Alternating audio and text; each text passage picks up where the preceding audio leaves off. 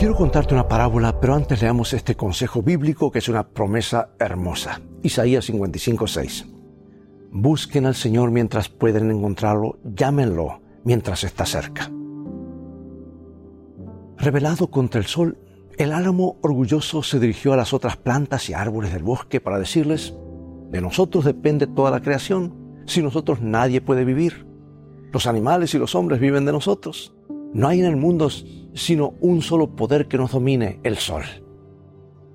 Se dice que nosotros dependemos de él.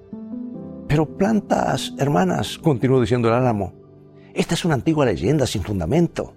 ¿Cómo nos vamos a poder, no vamos a poder vivir sin la luz del sol? Y la fábula sigue diciendo que el álamo llegó a convencer a todas las plantas jóvenes del bosque y las indujo a declarar una huelga contra el sol.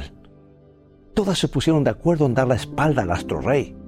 Crecerían y abrirían sus flores durante la noche, pero durante el día se declararían en rebelión contra el sol. Y así lo hicieron. Sin embargo, al poco tiempo se comenzó a ver algo raro en todas las plantas. Estaban medias marchitas, amarillentas y con sus flores resecas.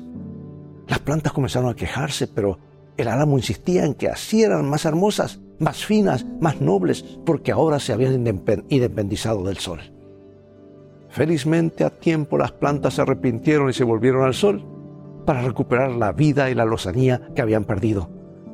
Pero al llegar a la primavera, había en todo el bosque un árbol seco y descarnado.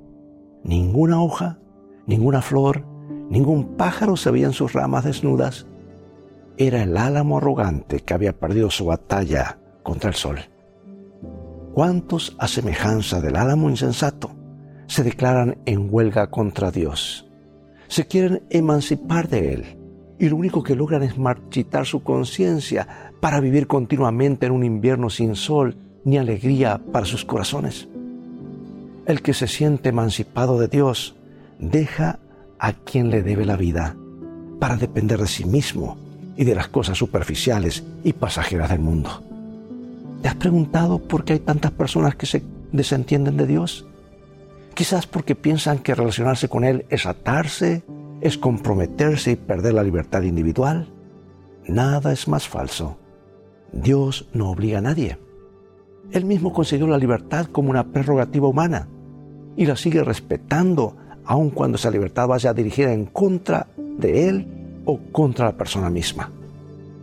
Si queremos saber cuál es la triste suerte de quienes se levantan contra el Creador, Bástenos con recordar el fin del álamo de la fábula narrada.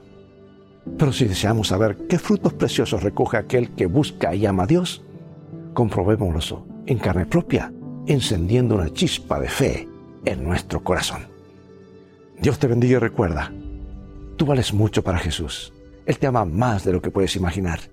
Y en el viaje de la vida, las cosas van a terminar bien si tienes a los principios de la Biblia como tu GPS y a Jesús como tu guía, porque esa es siempre una mejor manera de vivir.